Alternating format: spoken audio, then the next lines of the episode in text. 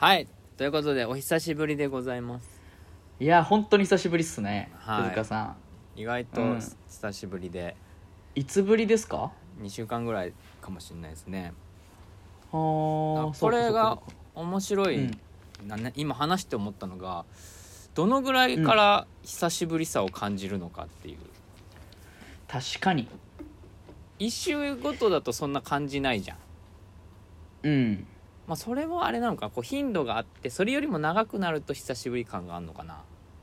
いやでもそれで言うと僕あのー今彼女と一緒に住んでるじゃないですか。うん。2日会わないと久しぶりだなって思いますよ。あーだからやっぱ頻度なんだろうな。もともとの頻度。でもたまにさうん。こうん。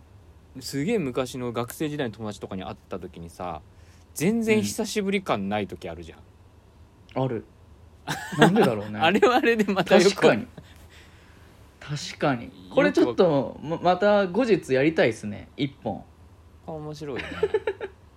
それぐらい確かに。確かにな。確かに。手塚さんとはでも久しぶりな感じしました、そう俺もね今今喋って久しぶりだなっていう感覚があったから、まあ、これは嘘じゃないじゃん、感覚としては、はい。はい、何なんでしょうね。これまた今度やりましょうかね、うん、ということで面白そう。はい、手塚さんち、あの断水してたんですけども無事、うん。昨日帰ってきまして。あそうなの？そうなんです。あ何？そのえっ、とあれ？えっ、とき期限付き引っ越しみたいな感じだったわけですか？あそうです。まああのその水道がこう、うん。まあ、完全に治るまで引っ越してたんでまあ治ったということで戻ってきまして。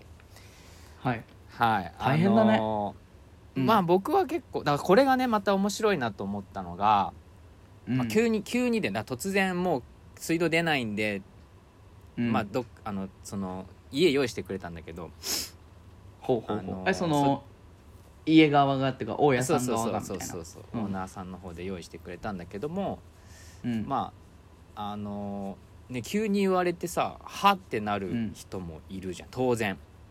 うんうんうん。だってここにねいろいろ仕事の事情とかわかんないけどそれで住んでんのに、いうん。やうん。今から移動してくださいと。別にここにいてもいいけどうん。水出ませんよみたいな話になるとはってなるわけですよ。うん。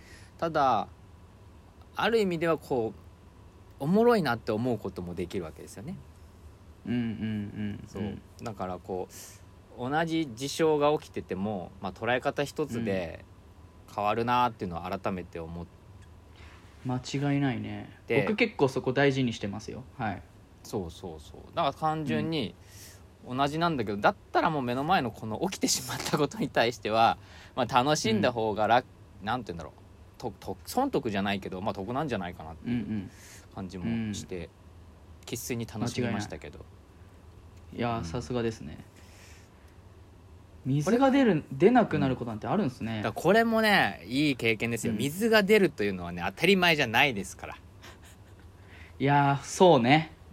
うん、特に手塚さん、まあ、僕もそうですけど海外経験組はやっぱりねあのー水が出ない生活をあのせ経験はしてますけど日本で経験するとやっぱ違いますか？そうね。あの水圧弱いのとかをね大量にあの旅行とか行くと経験しますけど、だからもう、んほんと歯も磨けないでしょ？だから手も汚れて。確か洗えない。もう当然トイレも行けない、なんかにうん。ね当たり前なことが当たり前じゃないってことにこうふとね気づくっていうのもまたいい経験で、確かに。でまあ今日僕よく喋りますけど。まあこの間ね多分ゆうやく君とも自己肯定感みたいな話も出たと思うけどこの目の前の状況をプラスに捉えられるかどうかっていうのも結構やっぱ自己肯定感みたいなのも影響してくるんだろうなと。うーんなるほど。思うんで、自己肯定感ね。はい。うん、なんか難しいよね。こうプラスに捉えようぜ、みたいのがハラスメントになる可能性もある時代なんですよ。そうなのよ。俺ねそれ手塚さんと喋っててねそれ思ったことある、うん。なんか。そそれについて今日喋りたかったんで早速行ってみましょう。はい。手塚レマサのワイワイレディさあ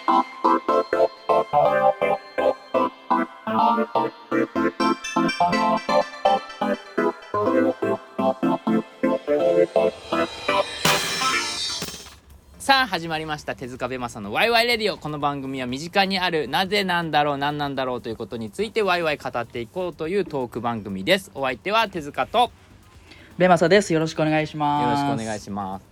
まさかちょっと喋ってるうちに今日やりたかったテーマになるとは思わなかったんですけど、あら。えーはい。早速行ってみましょう、はい。えー教えてウィキペディア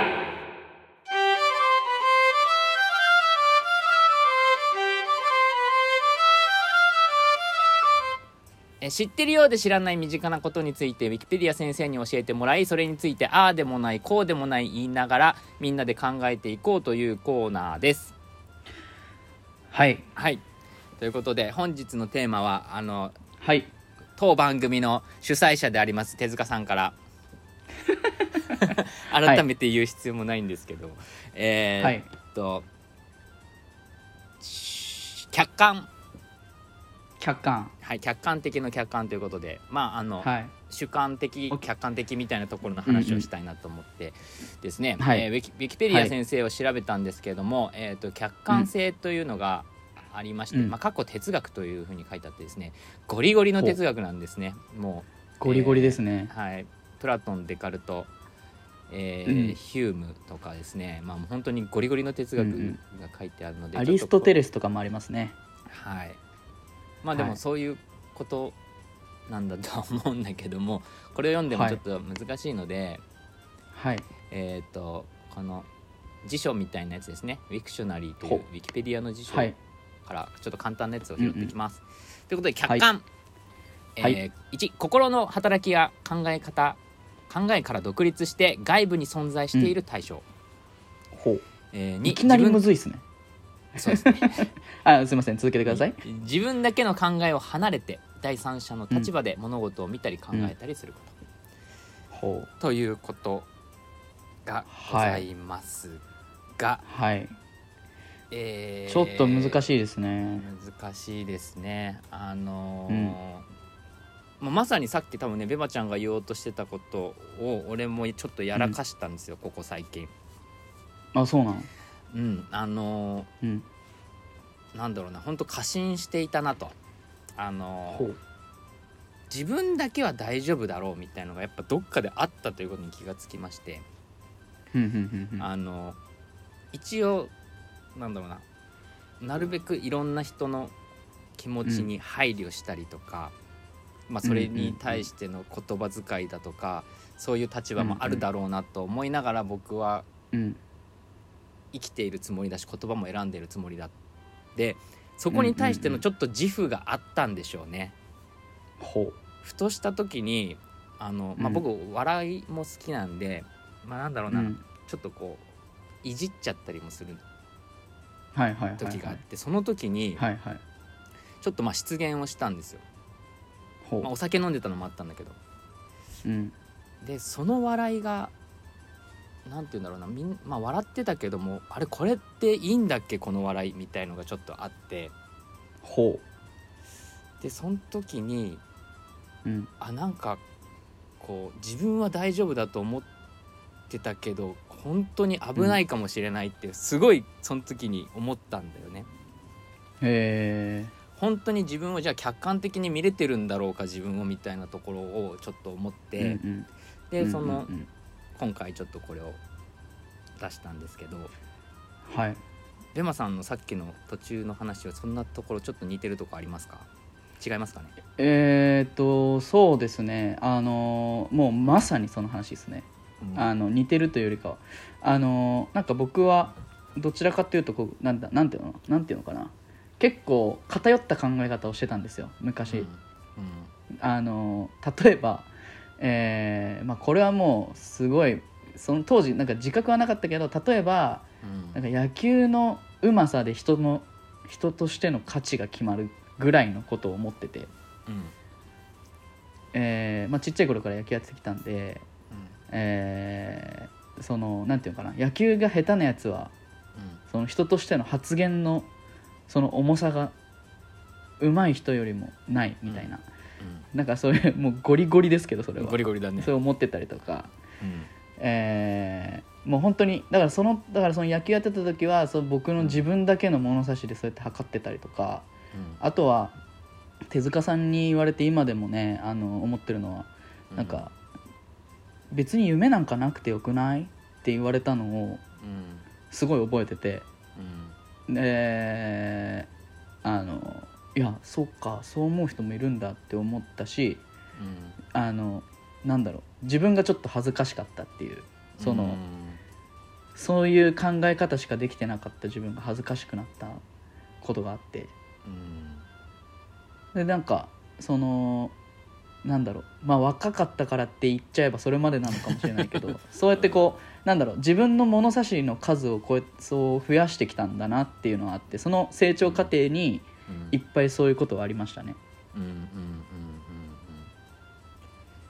最近見た記事でまさにそのドリームハラスメントみたいのも今まあもうね名前つけちゃえば何でもありじゃありなんだけど、うんこうやっぱ夢を持ってよとか持ちなよみたいなところが、ハラスメントになる可能性がやっぱあるっていうのが、多分さっきの話だったりするんだよね。夢うんそれは持った方がいいだろうし、ね、目的に向かっていくことで能動的になれるけど、うんうんうんやっぱそれがなかなかできない人たちにとってはもう苦でしかないストレスでしかないっていうところに対してのうんうんうん。配慮というか。そうだからそこまでの想像力がなかったんだよねきっとね。当時。難しいでもこれね本当難しいね。うん。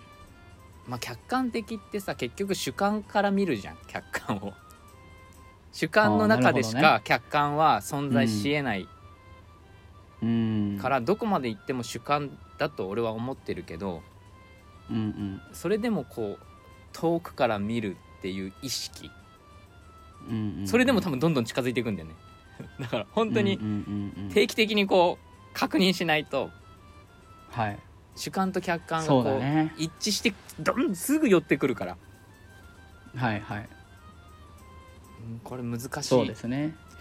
ですよね。それで言うとちょっとあの思い出した話があるんですけどはい。あの僕4月からですね、はい。あの地元の野球チームであのちょっとまあ監督業をさせていただくことになったんですよ。うんでまあ、監督って言ってもあの A, A なんていうんですかトップチームの監督ではなくて、まあ、その新しく入ってくる1年生だったりとか、まあ、いわゆる B チームって言われるそのか下部チームうん。うん2軍みたいなところの監督をさせていただくことになったんですけど、うん。あれ聞こえてます？聞こえてます聞こえてます。でそこのえっ、とまあその総監督から言われたのがそのまあ親御さんとかはやっぱり自分のその子供のこと子供の目線で見て、うん。えー意見をしてくるから、うん。えー気をつけた方がいいよって言われたんですよ。だから例えば僕が A 君という選手を使って B 君という選手を使わないっていうこう采配をしなきゃいけなくななる立場なんですけどうん。そこを、えーまあそのね、えー主観でこう選手の子供の目線でこう物事を言ってくる人たちに対してうんこうどういう反応というか対応というかを、うんえーするべきなのかみたいなところね。そこは、まあ、僕に僕も多分僕の主観で選手を見るわけじゃないですか。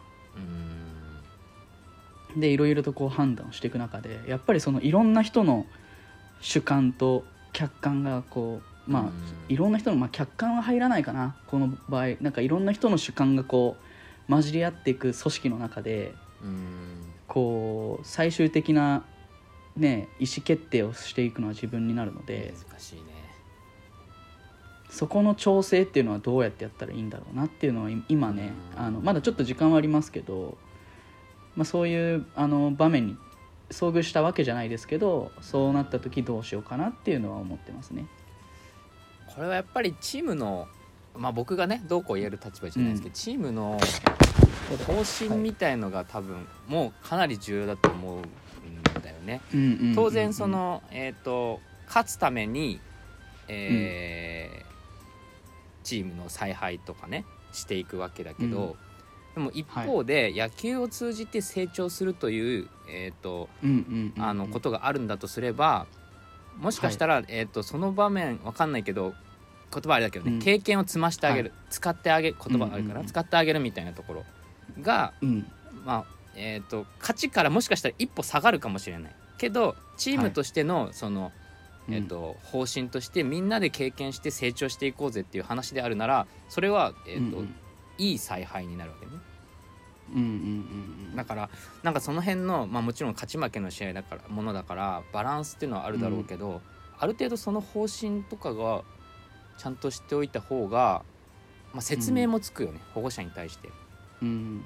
そうだね。まあだからそこはまあうんうちは特にあの下部組織というか、うん。えーとまあ、B チームなのでうん。でうちのまあそのなんて言うんだろうチーム全体としてもやっぱりあのーなんだろう野球選手である前に一人のねやっぱりち、うんうん。あ中学生を教えてるんですけどうん。一、人の中学生として、まあ、立派なあのーなんていうのかな立派な中学生になるじゃないですけどうん。なんかそういう挨拶だったりとか道具を大切にとか親を大切にしなさいとか感謝の気持ちを忘れちゃいけないよとかなんかそういうのを言ってるんで、まあ、そこは方針にはなるのかなとは思いますけどね。まあただそのねいろんなこう自分の子供のことしか考えない人がもし仮にいたとして、ん。なんか僕はそういうのにちょっと今からビビってるなっていう。いや当然いるでしょうね。うん。そうだからまあそこはまあせせあの説明材料としてはうちのチームはこうですよっていうのをまずはね、うんうん。あの話しておくっていうのがは結構大事まあなことだと必要かな思うはい。けどね。ですね。いやーでもはい本当ね、このむ難しいんだけどね主観と客観両方必要だっていうかずっと客観的に見てるとうん。まあちょっと飛躍するかも。すごいこう冷めた感じになるでしょう。なんていうのかな。まあ冷静というか、うん。で僕は多分客観的な思考が好きだったから逆に言うとこう夢中になれなかったんだよね。うんうんうんでそれがまあコンプレックスだったみたいなところもあってまあバランスなんだけど、うん難しいよね。だし難しいね。難しいな。本当に難しいし常にでもうん。どうしたらこう第三者の目で見られるかだよね。本当多分勘違いすると思うもん俺どっかで。うん。そうね。そのまあななんて言うんだろう。僕も僕はどっちかっていうと主観が強い人間なんですけど僕はこうしたいみたいな俺はこうしたいんだ俺はこっちがいいんだみたいなうん。タイプなんですけどうん。えっ、とでも、まあ、手塚さん意外と思うかもしれないですけど僕意外と客観もあるなって思うんですよ自分で。うん自分の ん？なんていうの？主観的に客観があるなと思ってるんですよ。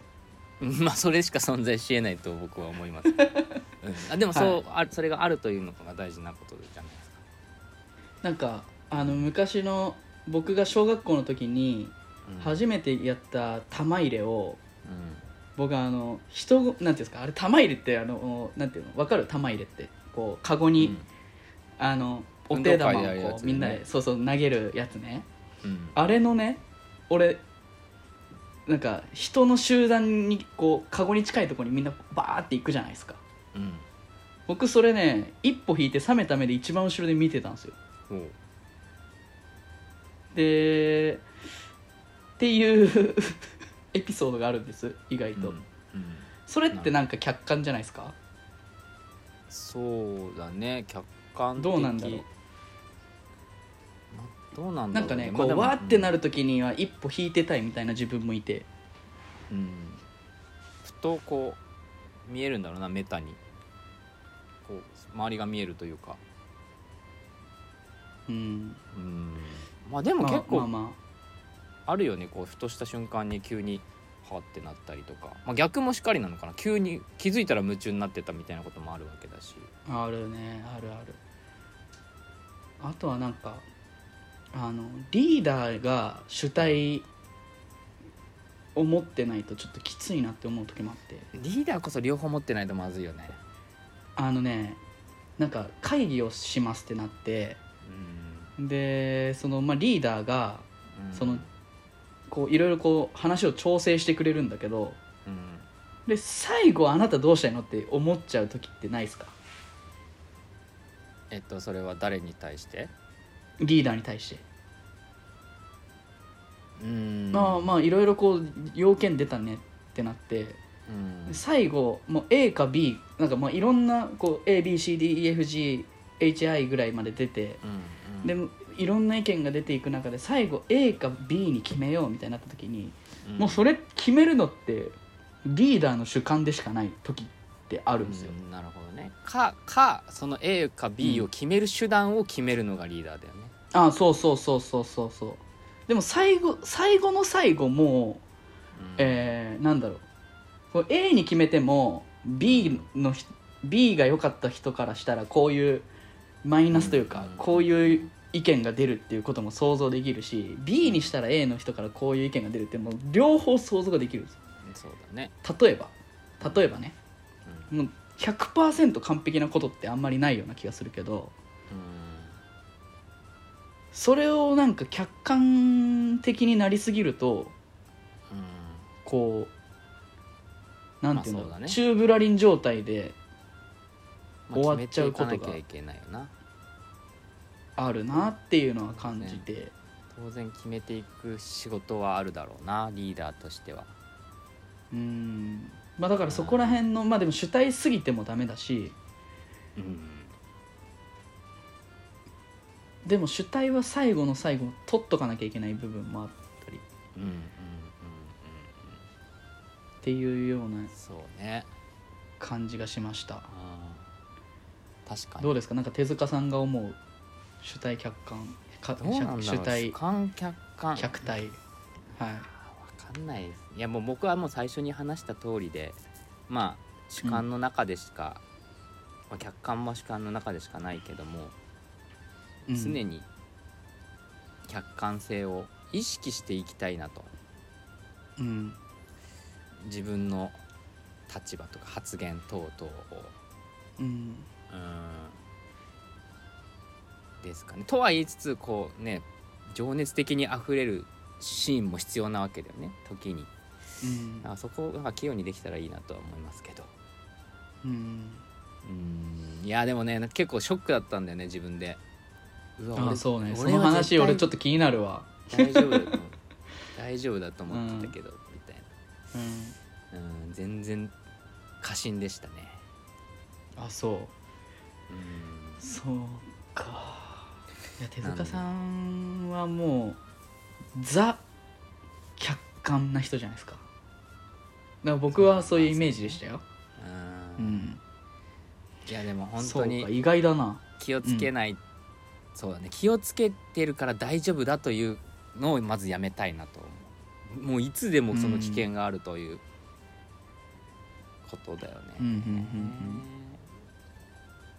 ん。そうね。難しいですね。難しいむずいね。むずいよね。これえっ、とそうだな。多分うん。どっちも正解だけどうん。えーどっちも持ってなきゃいけないんだろうね。多分うん。主体だけで動いても、まあその正解不正解が何が正解で何が不正解なんだって話ですけど多分両方持ってる人がやっぱり素敵なんじゃないですか。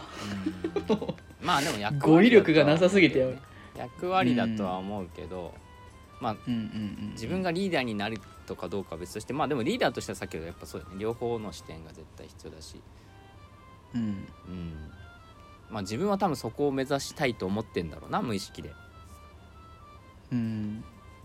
うん、両方のバランスを取りたい。だから本当ね気をつけたいよ僕は。なんか。それなんで両方のバランスを持ってたいって思うんだろう？えー、多分まあ一つには好奇心っていうかあれだろうね。何でもできたいんだよね、あうんそれはある。何でもできたい、はんうん、何でもできたいか。はあるかもしれないな。うん。うん。いやすごいね。いい勉強させてもらいましたよ僕は。あら。ちょっとまた後で聞くわそれ。な何を言ったのか。いや本当本編ではちょっと聞けなさそうなので。本当に本当だよ。はい。ということでね、えー、と皆さんもね、ちょっとはいどうなんでしょう。した主観で見る部分客観的で見てみる見てる部分。客観で見てると思ってるものは本当にそれ客観で見れてるのか、なんてことをですね、見直してみるとまた新しいものが見えてくるのかなというふうに、はい。まあ自戒を込めて、えー思っております。えーっとかなりはい。プライベートなことでテーマにさせていただきましたけども本日は、えーっとはい。客観でした。えー教えてウィキペディアでした。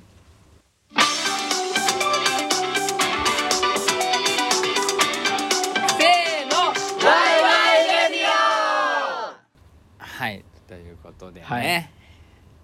ということで。ねあのはい。ーはい。いやー意外な手塚さんの失敗談でしたね。失敗談でもないけど、いやまあ。そういうなことがあったんだ。めちゃくちゃへこんだ。めちゃくちゃへこんだんだ。へえへこむんだ、はへこみましたね。い、あれだね。ちょっと喋ってたと思ったけど、それまた今度、うん。遠慮遠慮と謙虚についてやりたいね、ああいいね。りょりょについてう遠慮する。遠慮謙虚。ありょじゃねえか。あのーまあちょっと一回は触れときたいなと思ったんですけど今日ゆうやさんがねいなくて、はい。あそうですね。すいませんでした。うん。あのーわざわざ話すメンバーになりましたよ。そうですね。あのわざわざ話す。もうあのーゆうやさんがいないということを話す日が来ましたよついに。そうですね。すいません。もうはい。さらっと始めちゃったし、あいえいえ。僕もちょっとね今話しててあそういえばゆうやさんのこと話してなかったと思って。ねあのちょっと今週忙しいようで。はい。あのうん。ゆうやさんが入ってきたことによってねあのすごい広がるね。やっぱり。うん。うん。あの例えば手塚さんなしで、えー先週ですかね。先週が手塚さんなしの僕とゆうやさんの2人の回だったりとか。逆にあの僕なしで、えーゆうやさんと手塚さんとか。うん。今日みたいにゆうやさんがなくて、えー僕たちの、えー手塚ベマサでやってたりとかね。あの3人でやる時もそうですしあとはそれぞれ個人の回もねゆうやさん一人の回とかも聞いてみたいなとか思いますが。やっぱりあの広がるね。うん。そうね。やり方とかもトークの内容とかもうん。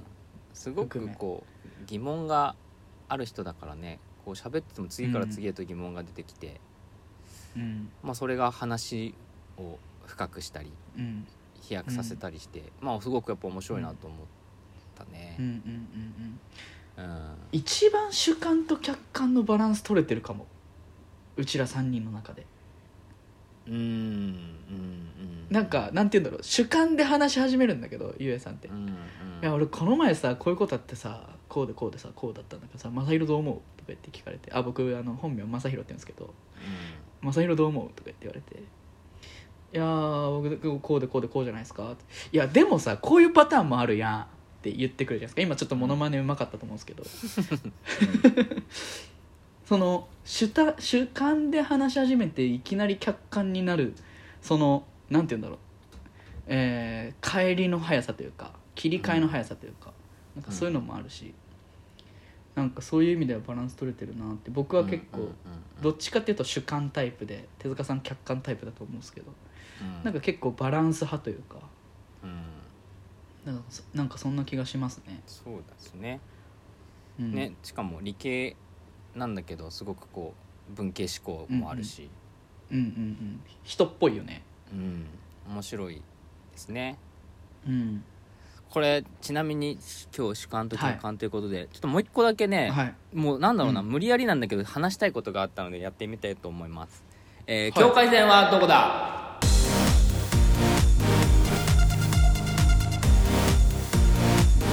お？ということで、えー物事の境界線をはい。見つけていこうということで、これかなりちょっとはい。無理やりなんですけど、えー、と本日は、えーイライイライラの境界線ということで、イライラ。はい。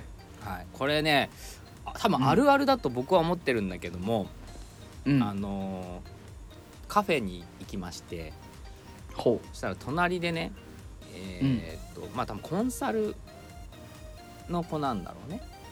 あのお仕事、女の子だったんだけどまあ別に誰でもいいんだけどね、でえーっとそのウェブであのコンサルを始めたんですよ、学生相手に多分コンサルしてたんだよね。で、まあ、相手の声は当然聞こえないわけで、イヤホンしてるから。はいはいはい。でこの時にすごくこう、僕はイライラするしたんですよ。ほう。でこれあの手塚さんが？あのなんでかっていうと、まあ、はい。電話をしてる人とかも僕ちょっとイライラするんだよね、へえでそれは別になんでだろうと思って、だから例えば、えー、と2人でその人がこのカフェにいて喋ってる分には全然ないわけじゃん、普通の会話として。なのに電話をしてるあの声がちょっとイライラするうんんだよね。うんうんうんわ、かるかうんな？なんでなん？いや俺確かにでも分からんでもない。分からんでもない。だからこれが理解できないんで俺。だから相手の声がないから気持ち悪さでイライラしてんのか、だと同じボリュームで喋ってたとしよう。その人が電話でうんうん喋るボリュームと例えば一緒にねうんリアルで2人で来て喋るボリュームが同じだったとして多分そこで会話をしてる分には何にも思わないんだよね。うんうんうんうん。いや確かにな。えなんか僕が今パッと直感的に思ったのはうん。あのーなんだろう。えーっと別でもできるやんっていう気持ちがあるんじゃない？ここでやるなよってこと？そうそうそう。でまあ自分はそのカフェにさ時間を買いに行ったわけじゃん。その要は安らげる時間を買いに行ったんだけどえーなんかウェブとかだったら別に会社の、えーまあ、会議室なりうん。自宅なりなんなりでできるじゃねえかと。うん。異空間に行くなってことなんじゃないの？わからん。ごめん。そうなんどうなん？かそういう気がした。なんだろう。でもそれはさまあ確かにその人によってねやっぱあると思うから、もうね。あとなんかイヤホンしてるのが腹立つ時ない？いやそれはないですね。あないっすか？ないや本当にさこれ例えばねえっ、とうん。その経験もあるか。だからそのえっ、とスピーカーフォンみたいにしててで相手の声も聞こえる状態。うん。だったとしても多分俺イライラするんだよね。うんうん。ちょっとイラッとするんだよね、うんうん。それってその場でやってる会話とうん。何ら変わらないと思うんで状態としては。聞くだけだったらね。うんうん。なのにこっちはイラッとしてこ普通の会話はイラッとしないのはなぜなんだっていうのが俺全然答えが出なくて。確かに。マジでわからん。だから電あのその電車の電話とかもちょっとさイラッとするでしょ、うん、うん、するな。で別に隣同士でさ喋ってるのはイラッとしないわけじいや電車はねそれでもイラッとする時ある。ゃ ん本当？本当、うん。うん。なこれのね境目は何なんだろうと思って。うん。その電子機器を通すことによって俺はイライラを感じるのか。うん。これ紙コップでその糸電話とかだったら大丈夫なのかとか いろいろ考えちゃって。糸電話はもう全然イライラしないじゃん。おもろいけど。分からんけど。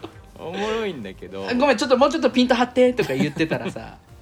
いやむしろ応援してあげたくなるよね。糸電話。そうか確かにな。う分かんなかった。これなんですだろうごい分かんない。大体ねちょっと自分の結論出るんだけど、これ出なかったんだよね、あれは？あの申し訳なさが感じられないとかは？当たり前感が出てるみたいな。なん？そのだからさ会話をすることはいいわけじゃん、カフェの中で。うん。だから別に電話でも本来はうん。悪くないんだよね多分。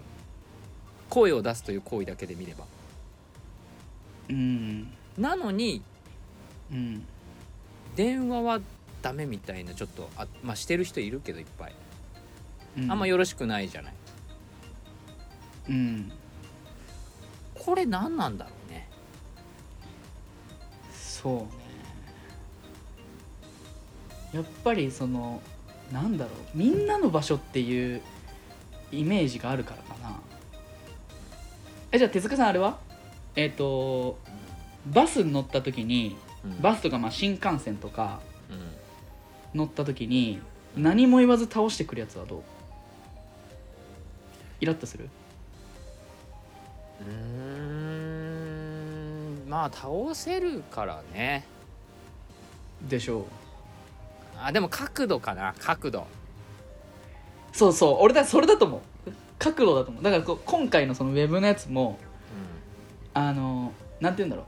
えっ、と電話とかって俺許せる電話があってうん。うん急になっちゃって小声で隅っこの方で申し訳なさそうにしてる電話は許せるよで、まあ、早く切ろうとかっていううん。なんかそうそうそう意思が見られたりするとさそれはそうじゃん。当うん。然仕事なんだからさ、そういう電話が来て出なきゃいけないとかそあるれなの。ねそれはあると思うそれなの。当然、うん。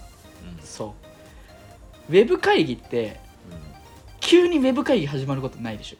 そうそうだね、やろうと思ってきてるじゃん。うそこじゃない？お前やろうと思ってきたやんみたいな。なんならあのズームも開始時間指定してやってきてるやんみん、そうたいな。だね。長々と電話するやつも嫌なんだよな。だからそうそうさっやっぱりや嫌なのかな？そのうん。ルールなのかな、そういうこういうとこだとそういうのはダメなのにやってるっていうことに対して腹立つのかな？何なんだろうね。いやなんだろうね。やっぱりそのみんなの場所っていう意識があるんじゃないですか？うん。それが個室だったらどう？個室のカフェで。うん。いやもう勝手に喋ってくれる。隣の部屋からあそれはいいんじゃない？隣の部屋から、えー、とそのウェブ会議の声が漏れ聞こえてくる。だったらイライラしなくない？うん。えでもさカフェで会話をするのと何が違うの？えー、カフェの会話はだってえー、なんて言うんだろう確かにな。わかんないでしょ？これ本当にわかんないんだよ。さっきまあ電電車に置き換えてもいいけどさわうん。わかんないんだよ、うん。確かに。電車で例えばスピーカーフォンでさ会話し、うん会話し始めたら結構腹立つでしょ？腹立つ。でも隣同士で会話してんのいいじゃん別に。いやでも俺それ会話してるのも腹立つ時あって。ボリュームとかじゃないの？声の。ボリュームもそうだしなんて言うんだろう。あのー申し訳なさそうじゃない時腹立つね。やっぱりそのあのーえ例えばちっちゃい子とかまあわかんないけどうん。高校生同士とかでもいいけど「え次降りるよね?」とか。うんっていう会話だったらいいんだよ。うんそれが例えばなんか床に座って自分の高校の部活のバッグを広げてバー喋ってるやつはちょっと腹立つね、でそれはもう遠慮。もう来週のテーマです。遠慮。遠慮とかまあ配慮が足りない。で多分日本人独特っぽい。これに関しては。うんうんまあそうか。なんかその公共っていう考えがちらつく。公共においてでもそあまあそう。えでも会話をする時さ普通にカフェ行って会話する時って遠慮してんのかな？配慮してんのか？ある程度。いやなんかその代替期間からじゃない？なんかそのさ分からんけどその相手と家で喋るようなことでもない時とかってさ、まあ、道で喋ってりゃいいんだけど道で喋るのもちょっとなっていうなんかそのカフェっていう場所がやっぱりそういう正当な使い方じゃん。なんか家でもなく確かにそうだ道端でもなな。そうかも。でもウェブ会議に関しては代替が効くめちゃくちゃ、例えばこれね外でうん。公園でウェブ会議してるものに対しては多分俺イラッとしないでしょ。うん。しないね。なぜなら、代替が効く環境の方がいいから。うーん。会議室とか自自宅でウェブ会議した方が、うん。そっちの環境の方がいいのにこの公園でやらなきゃいけなかった何かしらの理由があるなんか想像がつくやん。うーん。でもカフェに来てるってことはなんかなんだろう。えー、代替が効く。うんいやいやいやいや。でその電車で喋るやつとかもいやいや降りてから喋りゃええやん、うんうんうんうん。わざわざこの電車の中でその会話する必要があったのそれかなんで今住んだよ。今住んだよ。そうそうそう。なんでこの場で今住んだよか。そう TPO TPO あなんじゃないかな。ーだからやっぱ無意識のうちにこういうところではそういう電話をしてはいけないみたいなのがあるんだろうな、礼儀みたいなところで。うん。まあもちろんねこううん正式に書いてあるようなところもあるかもしれないけども。うんそういうことなのか。うん。うんな気がするけどな。TP いや今ここでやるんかいっていう時うんうんうんうんうんそうかも、だから電車でメイクしてる人とかも、うん、ちょっと確かにいい気しないねうん、お前家でやってこいやってあだから違和感なのかななんだねここでやるなよ感か今ここでやるなよ感だよな、うんへなんかうんなんて言うんだろうあのうんまあそうだね。そんな感じがするな。なるほど。ちょっとそれ面白いな。でなんか俺、はい意地悪意地悪だからさ、なんかそういうコンサルをやってるんやってたのねその子が。うんでまあ大体そういうさ俺、まあ、偏見もあるけどその電話カフェとかで大きい電話しなんかでけえ声で電話してる人たちってちょっとうこん。う、できる風な感じでやってんのね。うんうんすごい仕事できますよ風な感じでやってるけどいやでもここでそれやっちゃう時点で本当に大丈夫ですかみたいなのはちょっとあるんだよね。あこれさっきのの本当にこう客観的に今の自分の立場見れてそのトーンで会話できてるんですかみたいな。うん。すごいコンサルだからなさ、偉そうなことバーバー言ってんの、えー。いやいやいやいやいやとご自身の今の状況をまず確認してくださいみたいな。はいはいはいはい。そう。っていうのが、うん。まあ、ああいう場面ではないけど。話の内容話の内容がコンサルだったからイライラしたんじゃない？いやでも大体イライラするね。あそう。でっけえ声で。いやコンサルまあだから面白かったけどね。面白いっていうかさ。うん。コンサルされた方がいいよと一回。こ こんなとこでやっちゃってんだから。仕事のやり方こんなとこでやっちゃってんだからっていう、だからそのそれはまあ面白いなとは思ったけど、だからそれを、そういうようなことがおそらく自分の中でもあるんだろうな無意識でっていうのがさっきの話なんですよ、うんうん自分は大丈夫だって思ってることが実は客観的に見たらそれアウトだろみたいなことがうんうん。往々にしてきっとあるから本当に気をつけなきゃいけないねっていうのがちょっと今日やりたかった話だったんですよね。確かにな僕もちょっと気をつけます。あの気をつけてるつもりもなかったです。僕に関しては。はい。自由奔放すぎたんで気をつけます。はい、ということで、そうね。はい。境界線はどこだでした？哲学エンタメバラエティワイワイラディオはい。はい、エンディングでございます。はいあの僕1個前でエンディングのつもりでちょっと喋っちゃってました。あの2つ目のコーナーちょっとアドリブで手塚さんが入れてきたんで。はい。すいません。あエンディングですね。はい。ちょっとこれゆうやくんにも聞いて、聞いてみたかった話ではあるけどねそのうん。TPO の話は、うんうんうんう確かに。確かにななんかん、でも、久しぶりに喋るとやっぱテンション上がりますね。不思議なもんで。これはい。うん、ああのーいやなんていうのかな。新鮮でした。なんとなんとか。なんとかっていうかまあ懐かしさもあり。いいですね。2週空けば懐かしくなるんだ、ね。過去回とかも聞きましたもん。今週また。うん、あそう。はい。最近聞く？過去回。過去の？うん。どうだろうな。まあなんかランダムで出てきちゃう時はあるけどね。ああそうね。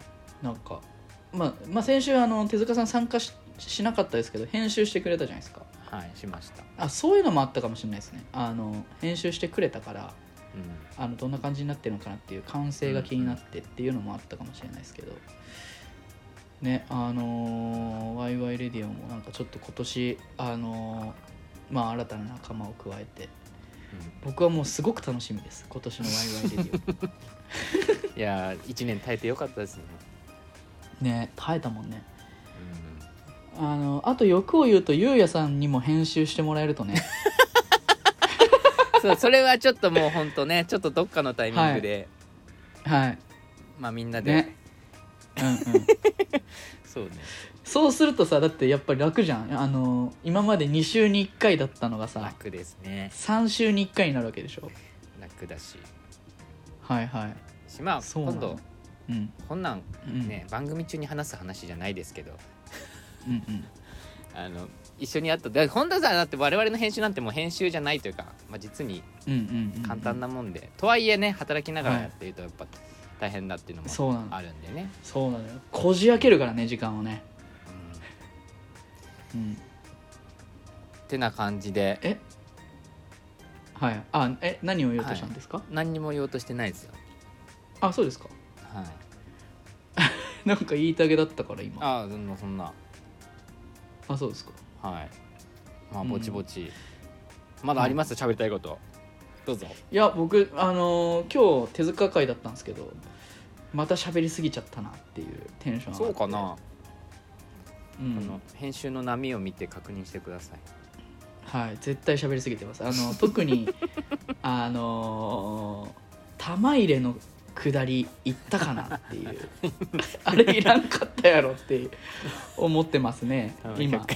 客観的に見てたっていう話エピソードですね。はい客観的に見だから僕もねだから喋ってるところ客観的に見てたんでしょうね。大事な喋りながらあれこれいるかなって思ってた。はい。まあでも、はい。あれじゃないですか。